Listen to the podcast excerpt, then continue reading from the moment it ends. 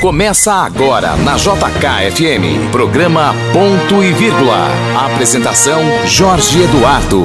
Bom dia Brasília! Domingo 22, dois patinhos na lagoa, 22 de agosto, Andréia. Chegamos aí, tá chegando a hora do fim do ano, né? É, Jorge, dois patinhos na lagoa, disse aí que você tem mais de 50, hein? Não, diz que eu já joguei bingo. Ah, e no bicho também, né, Jorge? Muito. Muito, mas em outra cidade. Aqui eu nem sei onde é que tem banca de jogo do bicho. Tavinho tá rindo ali porque ele sabe. É, o Tavinho, o Tavinho disse a idade dele agora, dele rindo do Dois é, Patinhos. Dois Patinhos na Lagoa, né? E aí, assim, como aqui não tem pato aqui, nós aqui da JKFM, estamos sempre trazendo um programa de qualidade para você, o Tavinho melhorando o som, melhorando nossa voz. Então é para você saber que hoje o programa Ponto e Vírgula tá caprichado, né, André? Nossa, eu tô super na ansiedade de uma entrevista. Então, a, antes da, da entrevista que a Andrea tá anunciando aqui, a gente vai fazer, trazer para você um, um, um, pedaço de, uma, de um acontecimento muito especial. É o seguinte, o Banco Regional de Brasília, o Banco de Brasília, o BRB, banco de todos nós, inaugurou aqui no Terraço Shopping, que fica é, onde fica a Rádio JKFM, que cobriu essa inauguração lá com a nossa querida Ana Levai e com o resto da, da galera aqui da, da JKFM, é, foi inaugurada a agência nova, a agência modelo, né? Com inovações como é, notas esterilizadas, né? Você vai poder pegar o dinheiro, dinheiro limpo, né? É, Literalmente. É possível isso? É possível. E aí o, o, a gente teve lá é, conversou e falou com o governador Ibanez Rocha e com o presidente do BRB, o Paulo Henrique Costa, que deram detalhes dessa inauguração e do, do, desse modelo novo que vem aí. E aí, depois da, da matéria especial que a gente fez com ele, né, André, vem a entrevista que você quer, né? Isso, com o neurologista Carlos Uribe. Ele é lá do Death Star, não é isso? Isso, ele é do Death Star e ele vai dar vai dar um panorama pra, pra gente aqui com relação a essa história de você achar que rapidinho pode dar aquela olhadinha no WhatsApp enquanto dirige. Ah, eu vou aproveitar a presença dele aqui e perguntar também um pouco sobre doenças neurológicas é, relacionadas ao, à Covid, né? Porque é outro tema que também está ah. surgindo aí. Vou, vou botar umas perguntinhas aí para ele responder. E aí hoje a gente tem também, né, os colunistas é, de todo domingo, Leandro Mazini falando de política, Robertinho falando de futebol. E você pegando no pé dele. Sempre. E a doutora Fernanda Loureiro, que vai falar sobre o direito do consumidor. É, vamos ouvir o que ela tem a dizer aí. A gente sempre faz uma pergunta assim de última hora para ela, ela sempre traz a solução pro, pro, pro problema de consumidor que a gente apresenta. Se der tempo, vamos falar um pouquinho também de drogadicção hoje, André? Vamos, vamos. Tem tempo que eu não falo, né, Jorge? É. E as perguntas estão se acumulando aqui no WhatsApp. Então vamos dar, se der tempo hoje no final do programa, vamos dar uma saída numa dessas perguntas aí. Bom, apresentados os temas que a gente tem para essa vasta discussão de hoje, eu, Jorge Eduardo e ela, Andréia Salles, estamos aqui para apresentar para você o nosso programa Ponto e Vírgula pelos 102,7 da JKFM. A partir de agora você terá tudo o que precisa saber para ficar bem informado. JK, programa Ponto e Vírgula.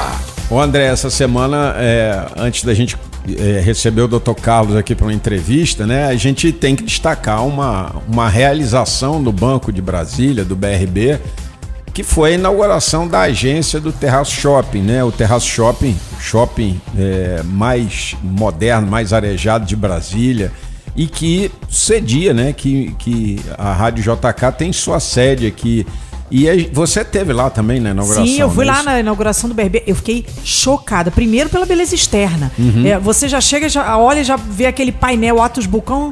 É, quer dizer, Atos Bulcão não, né? Na, na, no estilo no do estilo. Atos Bulcão e fala assim: caramba, o que, que é que tem aqui? E aí você olha um BRB.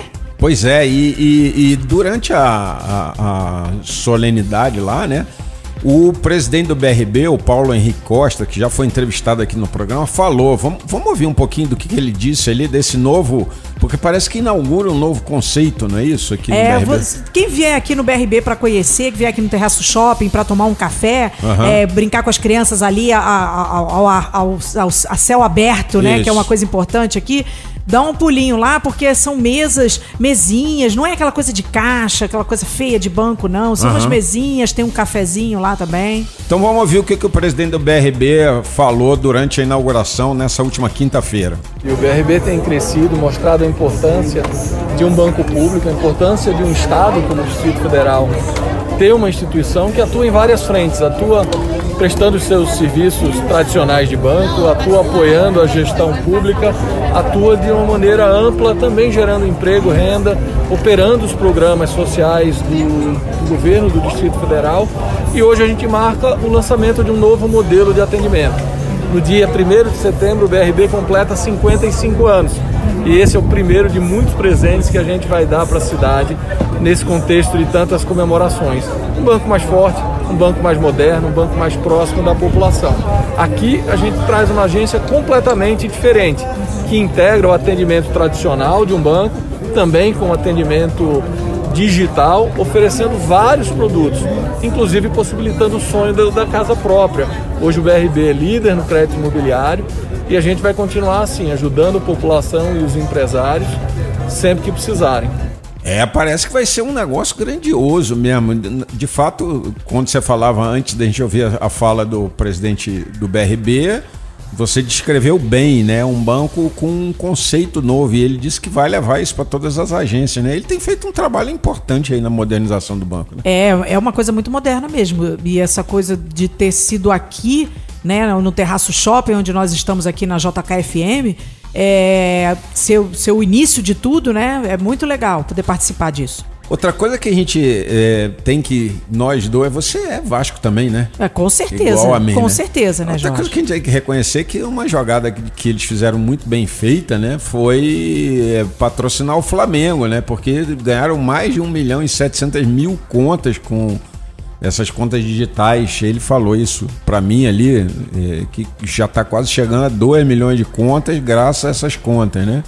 É, e essas contas transformaram o BRB num banco nacional. Mas tem muito do olho dele e do governador Ibanez, né? Que é um flamenguista é, fanático, não é Eu, eu vou ter que continuar falando de flamenguista aqui, Jorge. Tem. eu passo, né? Daqui a pouco vem Robertinho também. Ah, para, né? Mazini, eu tudo Tavinho, eu tô cercada Tamo, aqui, gente. tamo, tamo Não, eu passo desse assunto. Você pode falar sozinho sobre o Flamengo aí. Então vamos ouvir o governador Ibanez que comentou essa nova agência do BRB aqui no Terraço Shopping.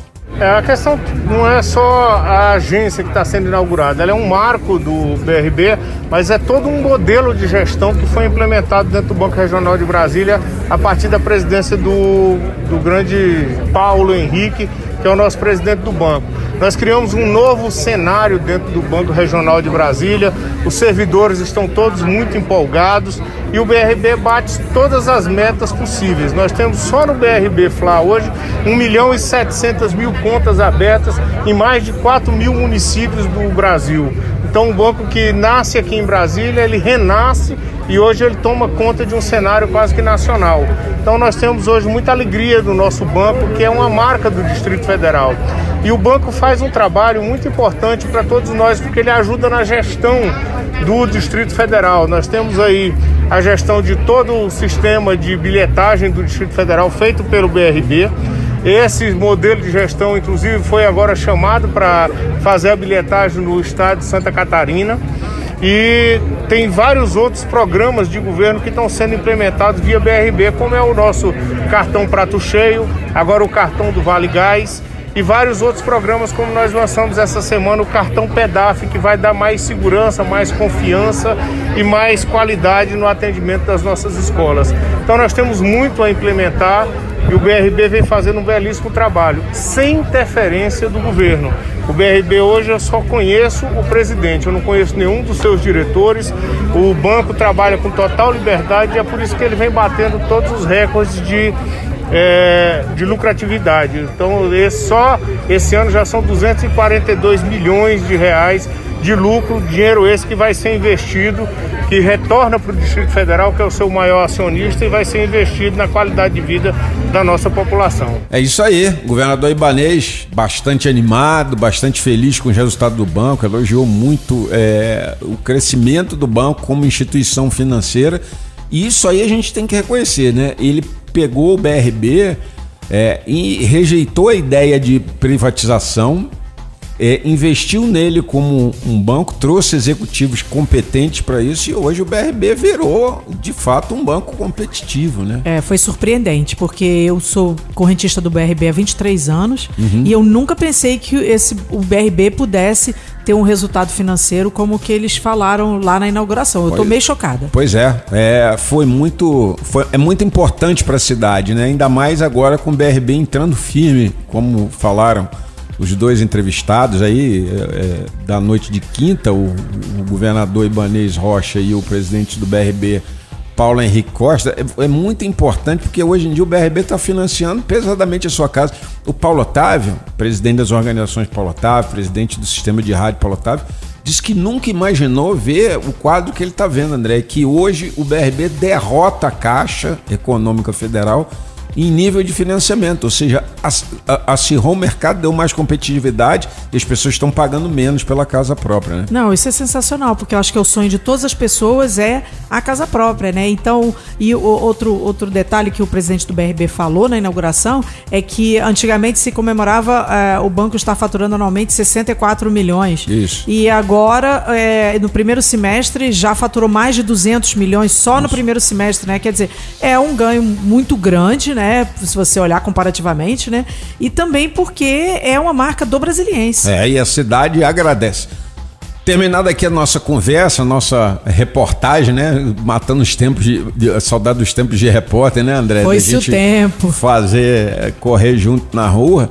É... Agora vamos receber nosso entrevistado, né? O doutor Carlos. Doutor Carlos Uribe. Ele vai falar de algo muito importante para a população, que ele, ele, ele que é neurologista, ele vai falar sobre a questão de você acessar um aplicativo enquanto dirige, mesmo que por poucos segundos. É assustador a, a, os, os, detalhes que ele fala, vai falar aqui, porque é, ele, é um, ele é um especialista nisso e a gente tem que ficar muito alerta, porque hoje é um dos maiores índices de acidente no trânsito. Na JK, ponto e vírgula. Ponto e vírgula. Ponto e vírgula. Entrevista. Então, o, o, o Dr. Carlos Uribe, ele é neurologista né, do Hospital DF Star, é, e ele deu uma entrevista muito interessante para o Correio Brasiliense no último domingo, né? Sobre essa questão de uso de, de, de celular. Doutor Carlos, é, em primeiro lugar, bom dia, bem-vindo aqui ao programa Ponto e Vírgula. Dá para alguma pessoa, o senhor como neurologista pode dizer isso pra, com maior, maior propriedade qualquer um de nós, dá para alguma pessoa prestar atenção em duas coisas ao mesmo tempo? Uh, bom dia, obrigado pelo convite, bom dia também a todos os seus ouvintes. É, bem, a gente consegue até certo ponto prestar atenção em duas coisas ao mesmo tempo. Uhum. Isso que o especialista chama de atenção dividida, uhum. mas geralmente são coisas assim que você presta atenção rapidamente e depois fica fazendo de forma mecânica, digamos assim. Algumas, alguns outros especialistas acham que na verdade a gente não consegue exatamente prestar toda a nossa atenção em duas coisas ao mesmo tempo. Uhum. E na verdade acaba fazendo uma alternância muito rápida entre as duas, que dá essa ilusão para a gente que está prestando atenção em duas coisas ao mesmo tempo, tá? Uhum. Mas, é, de qualquer forma, quem acredita que tem essa atenção dividida mesmo, sabe que quanto mais você divide essa atenção, mais prejuízo você tem no desempenho dessa atividade. Então, um exemplo clássico que eles dão é, por exemplo, falar o telefone enquanto você prepara uma refeição, por exemplo. Tá? Uhum. Agora, se é, a conversa fica já mais complexa, né? Aí a refeição já não vai ficar do mesmo jeito, por exemplo, né? Uhum. É, então, realmente é um prejuízo né, na, nas, nas atividades. Se você tenta combinar duas coisas, como por exemplo a direção, que é uma atividade que envolve um monte de, de movimentos, prestar atenção no que pode acontecer na via, né, que é movimentada, tem outros carros, tem pedestres, tem uma surpresa na frente, e é, o fato de você desviar a atenção né, para uma tela de celular, por exemplo, pensar na mensagem, pensar na resposta, escrever a resposta, então são duas coisas mais complexas, né? E a chance de dar erro na, na direção é muito grande. Pois é, a matéria do Correio, né, André, falava em quase 42 mil condutores flagrados dirigindo usando o celular em apenas seis meses desse ano. Né? Eu acho que 42, acho que foi 42 é pouco, viu? Foram os flagrados. É, os 42 mil foram os flagrados, mas a gente. É só você parar um pouquinho no trânsito, né, doutor? Que o senhor vai ver ali aquele. Quando o trânsito começa a ficar mais mole, né? Mas tá andando, né? Aquele trânsito ali na IPTG, 6 horas da tarde, Deus me livre. Então, é, você vê muita gente mexendo é, rapidamente no celular, mas não é rapidamente, né, doutor? O cérebro não funciona do jeito que a gente acha que ele vai funcionar, não é, doutor? Isso. É, a gente pensa que é só tirar o olho um segundo e voltar, mas na verdade é muito mais do que esse tempo, né? É uma ilusão que a gente entende que só um momentinho. E às vezes as pessoas fazem isso, né, na tentativa de otimizar seu tempo, né? Mas pode ser uma economia que, que sai cara no final, né? Pois é, porque um- dos riscos é, que sobrevém né, desse, desse tipo de ação, um dos riscos que sobressai, na verdade, desse tipo de ação, é que você pode se envolver num acidente de trânsito e ser um acidente de, de trânsito grave. E aí é, é a- questão de muitas sequelas, inclusive neurológicas, né, que é a especialidade do Dr. Carlos Uribe, é muito grande, né, certeza. doutor? Com certeza, né? Lesões traumáticas cerebrais e morte também, né? Pode, pode acabar acontecendo.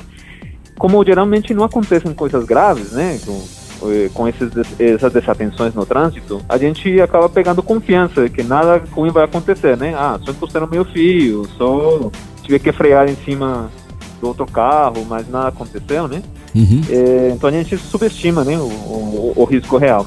E outra coisa que acontece também com os condutores é que eles veem outras pessoas fazendo isso, né? E, e percebem, né, que eles estão saindo da faixa, cometendo erros na direção por causa do, do uso do celular.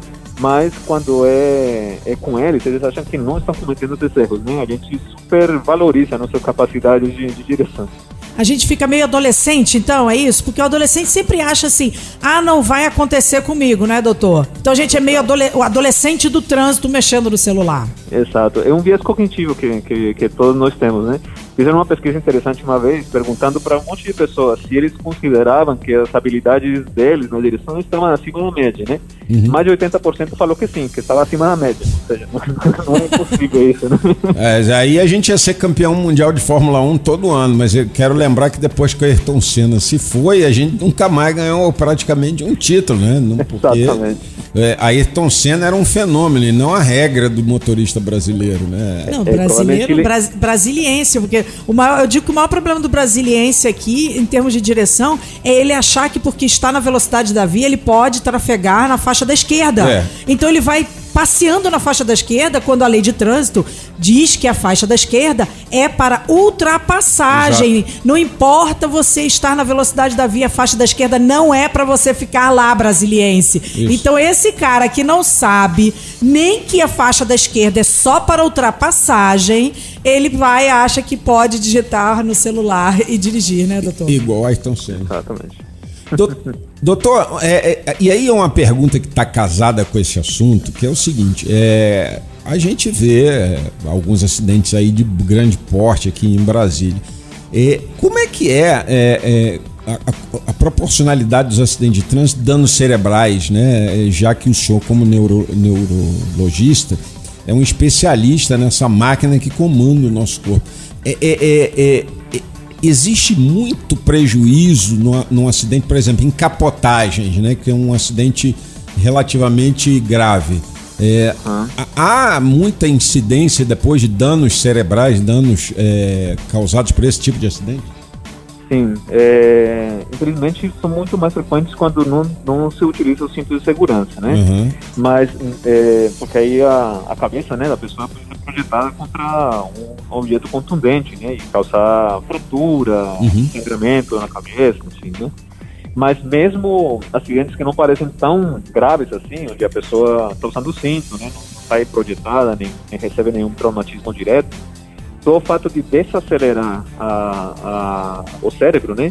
Ele faz com que bata dentro do crânio, né? Sacode toda a estrutura do cérebro. Isso pode levar também a, a lesões que podem ter consequências neurológicas também, tá?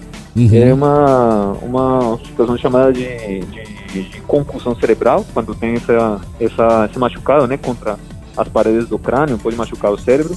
Ou uma lesão mais interna, né? Chamada de lesão axonal difusa, que pode também ter consequências neurológicas. Agora, o que, que acontece, doutor? É, eu, eu também vejo muitas pessoas.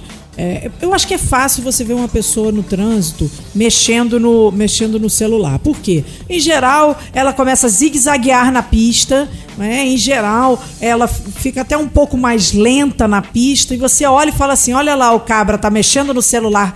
Não pode, né, gente? E eu fico pensando é no ciclista, né, doutor? Porque o ciclista é a parte frágil do nosso trânsito. E fica muito mais exposto. E fica dessa. muito mais exposto, porque em geral você, você vê o, o carro zigue-zagueando um pouco. Não é muito, não é aquele zigue-zague do, do bêbado no último da cachaça, né? Mas é um zigue-zague pequeno.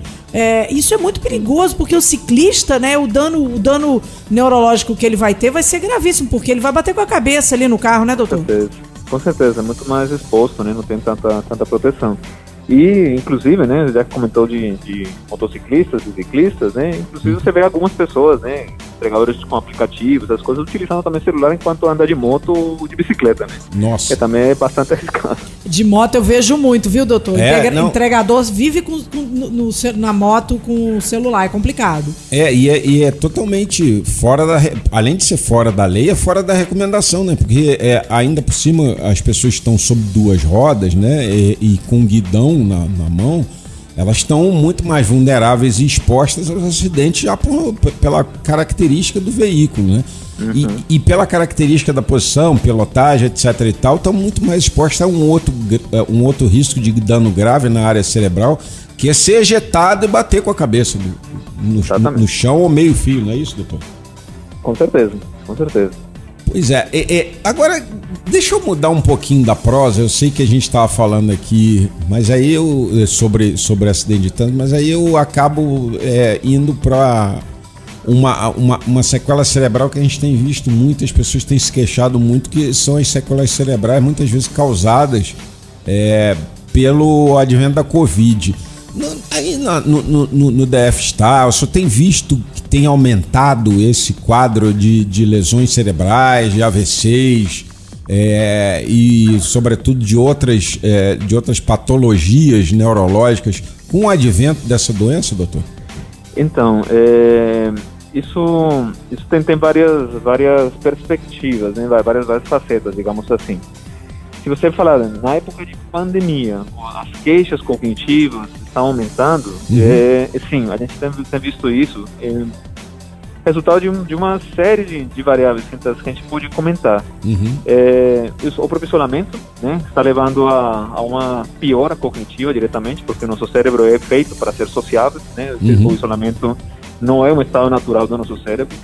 Isso tem aumentado algumas queixas de doenças psiquiátricas, né, ansiedade, depressão, insônia, que pode acabar é, impactando na, na nossa capacidade cognitiva. Uhum. É, algumas pessoas pararam de cuidar da sua saúde, né? não vai nem no médico, nem nada, né? E a, a- outras doenças podem acabar afetando é, a, a função cognitiva. Agora, diretamente sobre a infecção por Covid, tem, a gente tem visto realmente que pessoas que têm Covid, mesmo com sintomas leves, é, tem que se queixar uma fadiga crônica, de uma queixa cognitiva persistente, só que isso não se sabe exatamente qual é a causa Uhum. porque estão submetidas a uma série de coisas, né? Ansiedade, porque quem pega a infecção tem medo de ficar grave e morrer, né? É, é, enfim, outra, outra série de, de problemas psiquiátricos que podem ser desencadeados pela infecção pela Covid.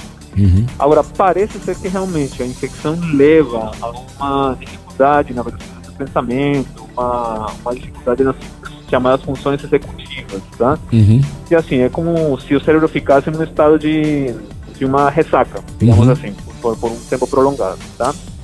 Agora, sobre outras lesões que você comentou, né, de pessoas graves que ficam internadas no UTI, acabam sendo entubadas, tem outra série de complicações, a gente tem visto algumas, algumas complicações que normalmente não acontecem em pacientes graves por outros motivos, né? Uhum. Então, infartos cerebrais, sangramentos cerebrais, trombose nas veias, nas artérias, casos de encefalite, que é uma inflamação do cérebro, e outras manifestações neurológicas têm acontecido com a Covid. Uhum. Como é um vírus novo, a gente ainda está entendendo, né, se, se realmente é uma característica da, da, da Covid, que vai acontecer mais que em outras infecções, ou se é simplesmente porque estamos tendo muitos e muitos casos de uma, de uma infecção por um vírus, né, e que teria a mesma taxa de, de complicações que outros vírus, que não tem tanta, tantos casos ao mesmo tempo, né? Entendi. Então, para a gente ainda é uma incógnita, né? Vai, só o tempo que vai responder esses, esses detalhes. Uma coisa que eu queria lhe perguntar é, é há registro de casos de desenvolvimento de é, doenças como epilepsia causadas por, é, após Covid ou epilepsias temporárias ou permanentes? É, a gente tem visto, tem visto assim, alguns casos, não, não, são muitos, mas alguns casos que a gente acha que são encefalites, né, inflamações do cérebro pela, uhum. pela infecção, que acabam se manifestando com crises epiléticas também, tá? Uhum. Outra possível causa é que se a pessoa tem sangramento cerebral, uma isquemia cerebral, essa cicatriz que fica no cérebro, ela pode ser um pouco de epilepsia no futuro também. Hum, isso, isso é, é. Então, se a pessoa, por exemplo, for um paciente Covid e tiver uma, um, um desmaio ou uma crise epilética, isso é um quadro possível. Ela, ela tá, pode estar desencadeando por conta disso. Pode, pode estar desencadeando ser um fator que complicou. Se a pessoa já tinha uma predisposição, né, não sabia, nunca tinha acontecido e a Covid acabou deixando a saúde dela, dela complicada como um todo e acabou desencadeando as crises. Uhum. Mas, assim, seja uma manifestação comum, né? Olha, metade dos pacientes faz crise epiléptica, não, não, não, é. É uma complicação não, não, não frequente. Não muito comum. O, outra coisa que eu. Que, então, com esse quadro que a gente tem de pandemia, é, deve mudar também a abordagem que as pessoas precisam fazer. É, do seu cérebro. Né? Embora seja o órgão mais importante, ou um dos três órgãos mais importantes ao lado de coração e, e pulmão, embora o coração seja um músculo, e, mas ao mesmo tempo a gente é, chama ele carinhosamente do órgão do amor, essa coisa toda, mas é, aumenta a necessidade da abordagem preventiva do cérebro, né? Com que frequência a gente deve ir a um neurologista hoje? É, a cada quantos anos? Ou, e, ou a, qual é o, a data para a primeira consulta? O que, que seria necessário? Pra, vamos falar das pessoas que não têm nenhuma patologia neurológica nesse momento. Bem, é, olha, uma consulta de check-up, né, como uhum. seria esperado, a gente não costuma recomendar, sabe? Uhum. Uh, o que a gente recomenda é, é, cuidar de todos os fatores de risco cardiovasculares, que são os mesmos fatores de risco para doença cerebrovascular, que é o AVC, os infartos cerebrais, e também são os mesmos fatores de risco para doenças degenerativas do cérebro, como Alzheimer, Parkinson, etc. Uhum. É, muitas pessoas acabam consultando um neurologista pela primeira vez por causa de uma queixa neurológica, tá? uhum. tá? Então essa recomendação que se existir qualquer queixa neurológica, seja perda de força em alguma parte do corpo, dormências em alguma parte do corpo, dores de cabeça fora do padrão habitual, ou queixas cognitivas, tremores, enfim, qualquer sintoma relacionado ao, ao sistema neurológico, né? Sistema nervoso, que a pessoa procure o um atendimento com um especialista, né, com um neurologista. A gente está conversando aqui com o Dr. Carlos Uribe, neurologista do Hospital DF Star, e a gente está falando sobre cérebro é, e outros assuntos aqui no programa JK da rádio, no programa Ponto e Vírgula, aí, tá vendo? Essas coisas de falha de memória. A gente está no programa Ponto e Vírgula da rádio JKFM. É, o senhor estava falando de algumas doenças de degenerativas e acho que hoje em dia Parkinson e Alzheimer são duas doenças que preocupam boa parte da humanidade, assustam, né, né? E assustam porque elas estão cada vez mais frequentes. O que está mudando? A gente está vivendo mais ou a gente está se expondo mais a alguns riscos que as gerações anteriores, mesmo longevas, mesmo vivendo muito, é, não, não tinham? Muita boa pergunta. Olha, é, de fato, essas duas doenças acometem mais pessoas idosas, né? Então, uhum. o principal fator de risco para desenvolver essas doenças é a idade avançada, tá? Uhum. É, no entanto, nos países desenvolvidos, estão começando a observar uma diminuição da incidência de algumas doenças degenerativas, como doença de Alzheimer, por exemplo. Uhum. Isso se atribui ao controle melhor que eles têm de alguns fatores de risco, como pressão alta, excesso de açúcar no sangue, obesidade, é, enfim, outra série de doenças que podem aumentar o risco cardiovascular e aumentam o risco de algumas doenças degenerativas, como doença de Alzheimer e provavelmente estendendo também para a doença de Parkinson. Ou seja, quem é diabético, hipertenso e obeso precisa mudar seus hábitos de saúde o quanto antes, né? Exatamente, tá? Esses fatores de risco pioram muito a nossa saúde, não só para doenças degenerativas, né? Para doenças do coração, câncer também está associado com esses, esses, esse estilo de vida e esses fatores de risco.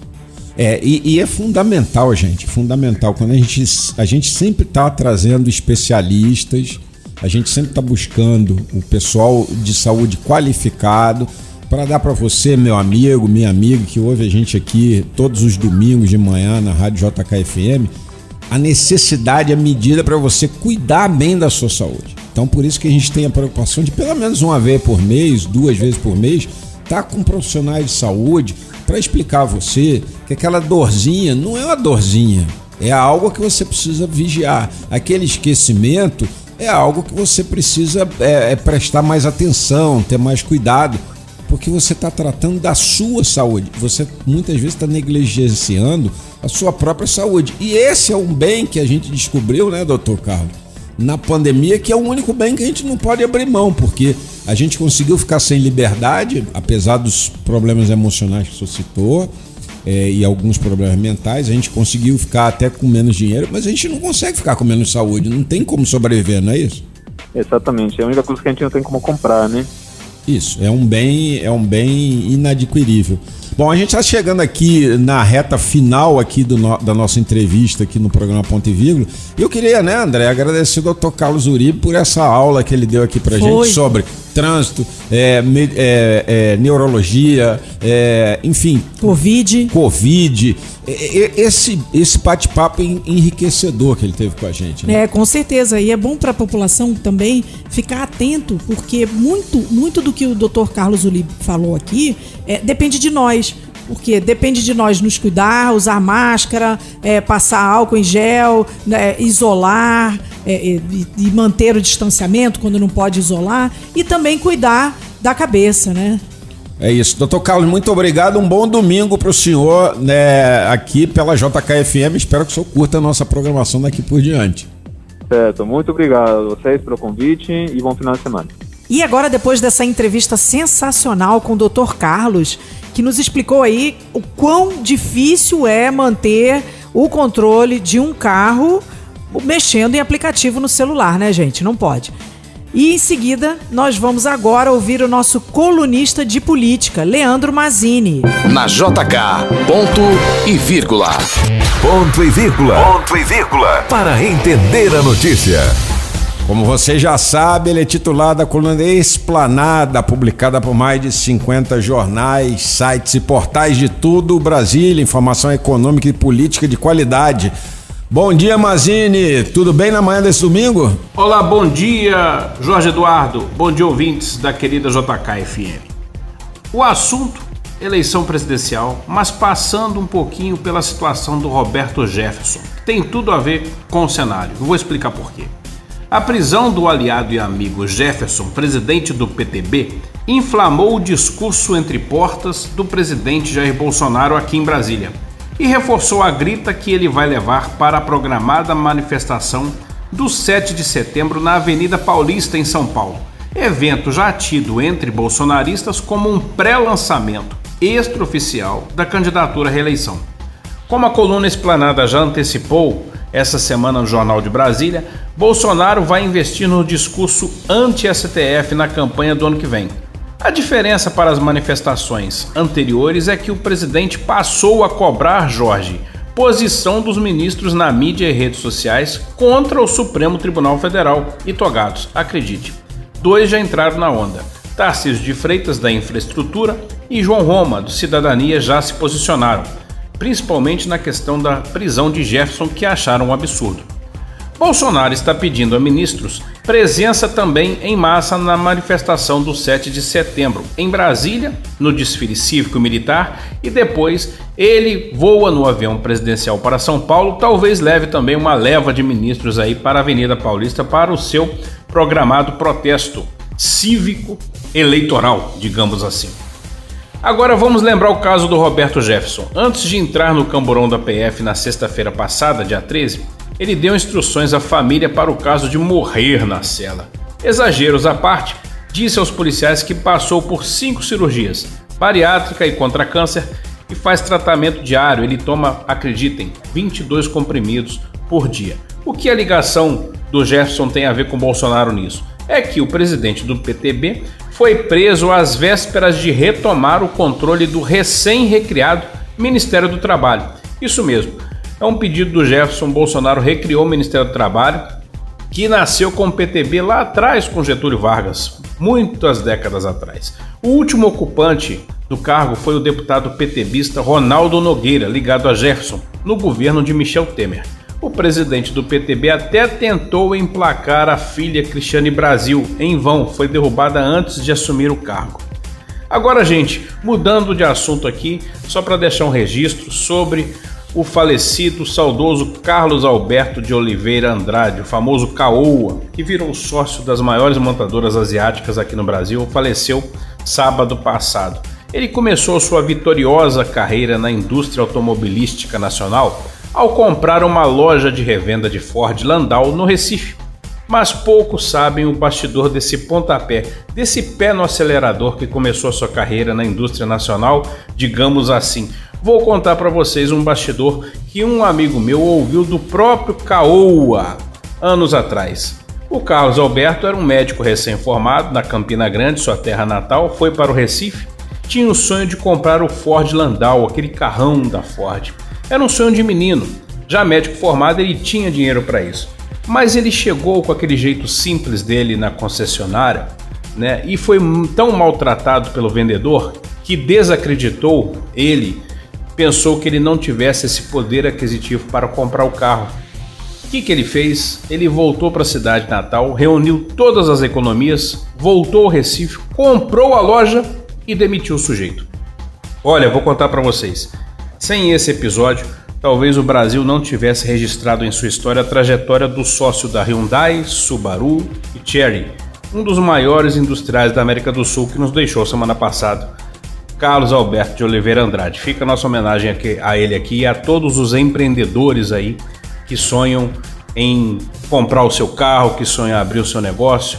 Essa é uma pequena história da biografia do Caoa que fica de exemplo para todos nós. Um grande abraço a todos, até domingo que vem. É, Mazínia política não é fácil e aí quando vem aqui para Brasília o negócio piora muito, né? E depois do Leandro Mazini a gente vai escutar aquele que não é muito bom de placar não. Roberto Wagner. Na JK, ponto e vírgula. Nosso colunista de esportes que vai falar aí sobre futebol, que é o mais amado de todos os esportes. Bom dia, Robertinho. Muito bom dia, bom dia, bom dia, bom dia, bom dia, Jorge, bom dia, Andréia, bom dia aos meus amigos ouvintes da JKFM. Que saudade eu tava do meu povo, minha pova, meu galera, minha galera, minha nação, minha galáxia inteira ligadinha aqui na JKFM. Domingo passado não pude participar, estava em viagem. Jorjão conseguiu fazer esse programa sem mim. Eu não sei como é que aconteceu isso, mas aconteceu. Mas hoje estou de volta aqui para falar da paixão nacional, o Campeonato Brasileiro que está pegando fogo. Os times de mais investimento já estão lá na ponta. Acredito que vai ser assim até o final. Então, Palmeiras, Atlético Mineiro, Flamengo e outros clubes mais que investiram muito, mas principalmente esses três, acredito que vão estar tá lá disputando o título até o final e três desses times que eu citei agora jogam já nesse domingão, né, Jorge, amigos ouvintes? Eu vou passar para vocês os jogos desse domingão, começando com o líder, né, o Palmeiras, que o líder não, né? Desculpa. Calma, a torcida do Atlético Mineiro vai vir para cima de mim agora. Calma. O ex-líder do Campeonato Brasileiro, né? O Palmeiras, que já não vence há dois jogos no Campeonato Brasileiro, nas duas derrotas nas últimas duas rodadas, por isso perdeu a liderança para o Atlético Mineiro. Daqui a pouquinho, às 11 horas da manhã, entra em campo para enfrentar o Cuiabá.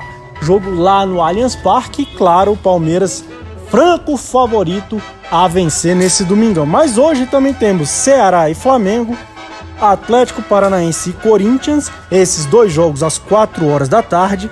E aí um pouquinho mais tarde, Santos e Internacional às 6h15 e Esporte São Paulo encerram o Domingão de Futebol às 8h30 da noite, aquele jogão de domingo que você já tá pensando na semana, como será a sua semana, mas tem lá um Esporte São Paulo. Se você quiser deitar na sua cama e assistir um jogo, esse será um jogo que vai estar tá passando. Mas também quero falar de Copa Libertadores da América chegando à sua reta final, Jorge, amigos ouvintes, com recorde de brasileiros. Três brasileiros nas semifinais da Libertadores da América. Você sabe, Flamengo enfrenta o Barcelona de Guayaquil, o Palmeiras encara o Atlético Mineiro do outro lado da chave, ou seja, um time brasileiro já está garantido na final da Libertadores. Resta saber se na outra chave o Flamengo consegue passar pelo Barcelona de Guayaquil e é esse jogo que eu quero falar. Flamengo que já enfrentou o Olímpia do Paraguai aqui em Brasília na última fase, né? Meteu 5 a 1 no time paraguaio. O Mané Garrincha já com um público razoável, mais de 11 mil pessoas no estádio. Graças a Deus, bastante respeito ali às regras de convivência, o distanciamento de certa forma respeitado, muita gente respeitando o uso de máscara, outros não. Ainda existe uma minoria que prefere ir ao estádio para brigar, para arrumar confusão, para desrespeitar regras, achar que no futebol não existe regra, que o futebol é a parte da sociedade. Infelizmente, esses a gente tem que limar do futebol. Tem câmeras no estádio, muito dá muito bem para identificar cada um dos vândalos que foram lá. Então, por favor, não repitam isso na próxima fase da Libertadores, que é isso que eu vim trazer aqui Flamengo e Barcelona de, Guayaquil já está confirmado para o estádio Mané Garrincha no dia 22 de setembro, ainda distante, mas confirmado pela Comebol aqui para Brasília novamente, novamente com público e a gente espera que não aconteça como foi no Mineirão. Na quarta-feira passada, quando a torcida do Atlético Mineiro também pôde retornar ao estádio, mas lá aglomeraram, os torcedores ficaram quase todos no mesmo setor e aí foi um show de desrespeito à pandemia, de desrespeito à vida acima de tudo. Tanto é que Minas revogou o decreto que autorizava o público no estádio e não teremos mais público lá nos jogos em Minas Gerais. Então, quando você aqui tiver direito a ir ao estádio, se sinta à vontade, já com as duas doses da vacina e por enquanto aceitam o teste PCR, Respeitem as regras, respeite a vida, não faça aglomeração, tente manter o distanciamento no estádio. Não é isso? Para curtir com segurança, para curtir legal e fazer o futebol alegre, que é isso que a gente gosta. Não é isso, Jorjão? Um grande abraço para você. Estou de volta. Agora não saio mais. Voltei para ficar aqui é o meu lugar. E você já sabe, se domingão precisar, chama. Chama! Chama que eu venho falar de futebol aqui no ponto e vírgula. Um grande abraço. Robertinho, vamos ver aí, hein? Vamos ver aí como é que você vai fazer esse placar para ver se sai algum coelho desse mato, né? Ô André, desse mato do Robertinho sai coelho nunca. Nossa, depender de mim então, hein? É, ele tá, a gente tá, você tá sempre pegando no pé dele que acho que ele agora não vai querer dar mais palpite nunca mais, não. Esse, esse cara tá complicado aí contigo, né? Tá enrolado. Ah, Robertinho tá precisando melhorar. Sabe que o Robertinho tá parecendo? Ele tá parecendo aqueles caras que ligam pra gente cobrando conta que a gente já pagou. Você já passou por isso? Ah, mas é o dia todo, né, gente? Essa semana foi um negócio engraçado comigo. Os caras ligaram para mim, aí eu, depois de 500 ligações, resolvi atender, sabe, Tavinho? Tavinho, nosso diretor, operador aqui do programa. Aí, Tavinho, atendi o cara, o cara virou assim para mim, parou e virou assim: Ah, não, eu vinha falar com o senhor sobre uma, um, um, um, um cartão, um negócio aqui que o senhor tava devendo, mas eu vi aqui que o senhor pagou. O cara não consegue ver antes Pelo de te ligar. Pelo amor de Deus. E aí, tá tu na não ter o tempo, né? Não, e eu atendi, eu comecei a rir na hora, né? E aí tá na hora de a gente perguntar para especialista, né? É ela que tá chegando aí, né, André? A doutora Fernanda Loureiro, Eu, né? eu vou ouvir com bastante atenção essa entrevista. JK, programa ponto e vírgula. E, e aí eu vou dar bom dia pra doutora Fernanda Loureiro e perguntar, e aí, doutora Fernanda, como é que fica esse negócio de cobrança que o cara não pode fazer e fica ligando pra você? Como é que o Código de Defesa do Consumidor resolve isso? Bom dia, Jorge. Bom dia, Andréia. Bom dia aos nossos ouvintes da Rádio JK. Então, hoje vamos voltar a falar de direito do consumidor, de um assunto que muitos dos nossos ouvintes aí já devem ter passado, que é a cobrança indevida. Contra a cobrança indevida, Jorge, é que a gente vê por que é que o nosso Código de Defesa do Consumidor foi criado, né? É, é, nos mostra a ideia do princípio mais protetivo do consumidor, né? Nos mostra por que, que essa legislação foi instituída como regra de proteção mesmo do consumidor contra muitas injustiças que acontecem. Vou citar alguns exemplos que a gente vê no nosso dia a dia. Bom, cobranças de empresa de telefonia, de empresas varejistas, de faturas e de crediários que o consumidor já pagou. Então é o tradicional, você paga e a empresa te cobra novamente. Bancos. Os bancos normalmente, é, quando, quando fazem essa cobrança indevida, ou fazem porque o cliente já encerrou a conta, mas ela continua aberta, esse é um erro muito comum. Bancos digitais, a gente tem visto muito esses novos bancos digitais que têm surgido na praça, que cobram clientes por compras feitas ou por faturas de cartão de crédito que o cliente nem pediu. A gente tem visto muito isso no mercado. Então, são todos exemplos de cobranças indevidas que geram para o consumidor uma série de transtornos, mas que levam a ele o direito não só de ir à justiça para ver essa dívida que está sendo cobrada dele indevidamente declarada nula, como também gera para ele o direito a uma indenização por danos morais. Isso se o consumidor conseguir provar que o dano que ele sofreu efetivamente aconteceu, né? Que a cobrança é indevida e gerou constrangimentos para ele. O caso clássico né, de reparação que a gente tem no nosso judiciário é a negativação. É quando o cliente, o consumidor, tem o nome protestado ou negativado junto ao Serasa ou outros órgãos de proteção ao crédito, né, proteção ao consumidor. Foi o que aconteceu essa semana, por exemplo. A gente viu um caso muito, muito relevante, é, julgado essa semana pela segunda vara civil de Ceilândia, que condenou a Companhia Energética de Brasília, né, a SEB, é, por manter um protesto no nome de um consumidor, mesmo sabendo que a dívida dele já havia sido paga. Ou seja, ele tinha uma dívida, renegociou com uma empresa, fez o pagamento, o débito estava quitado e ainda assim o nome dele continuou protestado. Ele só conseguiu tirar essa dívida do papel do cartório quando ele buscou a justiça. Ele descobriu que havia um protesto feito contra o nome dele num cartório quando ele foi fazer um financiamento e levou isso para a justiça. Ao julgar o caso, o juiz disse que houve falha na prestação de serviço seja pelo protesto indevido que aconteceu, seja pela manutenção indevida desse protesto, porque o protesto vivo ele gera uma série de constrangimentos, né, para qualquer pessoa, fica com o nome negativado, te impede de fazer compras, é, te gera realmente um constrangimento na hora que você está lá na frente do lojista tentando fazer uma compra, um financiamento, um crediário. Então, foi cobrado indevidamente, ouvinte, por uma dívida que você não contraiu ou por uma fatura que você já pagou e tem o comprovante de pagamento, o que, que você pode fazer? Procure o advogado da sua confiança ou o juizado especial civil para buscar tanto a exclusão dessa cobrança indevida que estão fazendo, né, contra o seu nome, quanto a reparação pelos danos morais. Não dê bobeira, fique atento, o Código do Consumidor está aí para te auxiliar exatamente nesse tipo de cobrança indevida.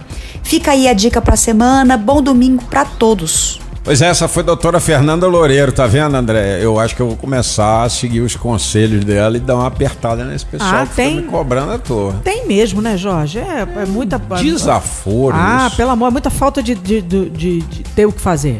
Faz um tempo é, que a gente não recebe, é, ou melhor, receber, a gente recebe as demandas, né? Mas a gente tem um tempo que a gente não fala daquele seu assunto é, que você é especialista, né? A questão de, de drogas, né, André? É, tô com saudade de falar.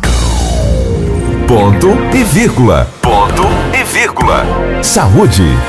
Então, é, tem carta aí do, do ouvinte? Tem alguma Tem, carta? tem sim. Tem aqui um, um- um- Na verdade, carta não, né, Jorge? É. Car- Carta é coisa de velho, né, Jorge? Carta. Mensagem, Mensagem no pelo WhatsApp, né, É, Jorge? e aí você já sabe, pode mandar sua mensagem para o 993334050 e fazer sua pergunta é, ou colocar sua inquietação. Qual é dessa semana, André? Então, aqui o ouvinte mandou uma mensagem por WhatsApp e ele tá perguntando, é, ele não é de Brasília, é, ele escuta a JKFM pela internet, Opa, né? Sensacional isso. É, Eu tô muito contente. A gente, infelizmente, é, ele pediu para não falar o nome dele aqui, mas é, a pergunta dele é com relação a como é que ele consegue encontrar. Ele é familiar de dependente químico e como ele consegue encontrar grupos de autoajuda para tentar ajudá-lo nessa, nessa difícil relação que é você ter um dependente químico dentro de casa.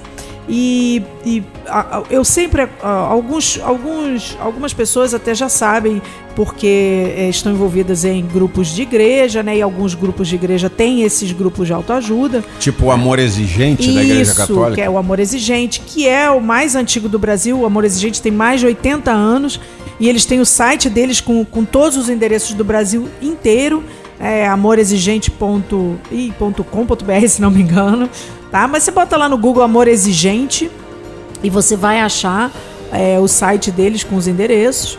É, e também tem o Naranon, que é o grupo de familiares do é, Narcóticos Anônimos Que é o NA. que é o NA, né? Que também no site do NA tem lá os endereços em todo o Brasil e tem o Alanon, que é o grupo de familiares dos alcoólicos anônimos, que é o famoso AA, né, que todo mundo conhece. Agora, o, além disso, né, de repente a pessoa não quer ir no NA, ou, ou não quer ir no AA, ou não quer, ou não tem aí um amor exigente, que é da Igreja Católica perto. O Ministério da Cidadania colocou no site deles, é, é- é- o site é mds.gov.br, que é MDS, que é de Ministério de Desenvolvimento Social. É porque Que é o um novo nome, né? Não, é o antigo nome. Ah, o antigo nome. O nome novo é Ministério da Cidadania, né? Entendi. O site é MDS, M de dado, D de, da- M de Maria, D de dado, S de sapo. E no site do Ministério da Cidadania tem agora, por geolocalização, ou seja, pelo local onde você está, tem como você encontrar esses grupos de autoajuda. E aí, no caso, é tanto para dependente químico quanto para familiar de dependente químico.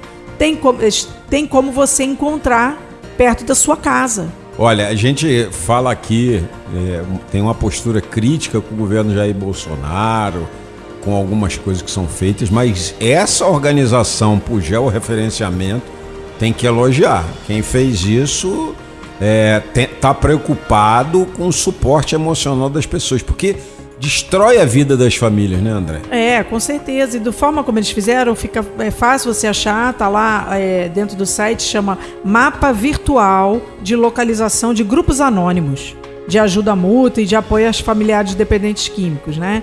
Então, é, um, é uma iniciativa da Secretaria Nacional de Atenção e Prevenção às Drogas, que é a Senapred, é, e é aberto a qualquer pessoa, é só você entrar lá e procurar lá. Se tiver qualquer dificuldade também, manda um WhatsApp pra gente, que a gente manda o link, né? Porque o link também é difícil. Isso o Ministério poderia melhorar, né, gente? Porque o link é aplicações, quer dizer, sem o cedilha e sem o tio no O, .mds.gov.br e por aí vai. Então, assim, se você tiver qualquer dúvida, manda o WhatsApp que a gente manda o link para você, tá? E a gente também vai colocar na postagem no grupo do Instagram, né? O programa ponto e vírgula tem no Instagram. A gente também vai disponibilizar na entrevista do dia de hoje esse link para quem quiser ir direto para dentro do, do dessa página, né? Do, no Ministério do, da Cidadania. E é muito importante, né, André, que as pessoas é, que têm um familiar estejam psicologicamente preparadas, porque senão elas adoecem e quem adoece não consegue ajudar o doente, dependente químico. Né? É aquela máxima de quem já pegou avião, se, quando, se as máscaras caírem, coloque primeiro a máscara em você, para depois colocar em alguém que precisa, uma criança, um idoso alguém com algum tipo de deficiência. Então, é a regra para dependência química também. Então, se você tem qualquer problema com dependente químico em casa e está tá sem saber como fazer, procure um grupo desses de ajuda mútua, porque você precisa se capacitar para conseguir sobreviver à dificuldade que é de ter um dependente químico em casa. Olha, tem muito grupo que está fechado por conta da pandemia, mas a, a maioria deles está funcionando então, se você de repente encontrou a sua casa religiosa fechada, tem outras casas religiosas que vão trabalhar com o assunto. E às vezes as casas religiosas estão fechadas, mas o grupo está online. Eu conheço vários grupos de autoajuda que agora estão funcionando online. Se não me engano, o Amor Exigente está funcionando online. É, o grupo da Comunhão Espírita que trabalha com isso, alguns estão. É, é, fazendo esse atendimento também online com o mesmo dia de reunião. Isso aí um amigo meu me contou é, e claro, a gente sempre mantém aqui em sigilo, mas ele me contou que, que o grupo dele continua funcionando. É, pois é. Então, assim, é, não, não deixe para amanhã. Aproveite agora o domingo, depois do almoço, quando você estiver tranquilo em casa, ou até agora, se você não for aquelas pessoas que estejam agora nesse exato instante fazendo o almoço. É, pega lá, procura um grupo de ajuda mútua. Que o primeiro passo é sempre a gente se cuidar. Porque não tem como você ajudar um dependente químico se você não se cuidar primeiro. É isso aí. Bom, e com a nossa conversa aqui sobre o assunto dependência química, nós vamos fechando nosso programa de hoje, né, André? Passou rápido, né? Nossa, e foi bom a beça, né, Jorge? Muito assunto. A gente dizem, que, dizem que autoelogio não vale, mas eu gostei muito de ouvir o Dr. Carlos Uribe falar. Não, ele foi fera. O Dr. Carlos Uribe foi fera. Foi bom saber dessa, dessa nova modelagem que o BRB vai fazer para as agências. Bom saber de defesa do consumidor, futebol, política, enfim. Um programa completo para a pessoa ficar bem informada, né? Como a gente fala sempre na abertura, né? Andréia, bom domingo para você e para sua família. Bom domingo, Jorge. E para você, meu amigo que está em casa, esse foi o seu programa Ponto e Vírgula. Se perdeu algum pedaço, Amanhã o Tavinho tá subindo o programa aqui para o site. Você vai lá na área de podcast, no site jkfm.com.br, clica no, no podcast. Vai ouvir o podcast mais recente, é o podcast do programa Ponto e Vírgula. Também é, você encontra a gente nos principais publicadores de podcast na internet, entre eles no seu Spotify. Gostou? Domingo que vem tem mais ponto e vírgula para você. Tchau, Brasília. Você ouviu programa Ponto e Vírgula. De volta próximo domingo, às 8 da manhã.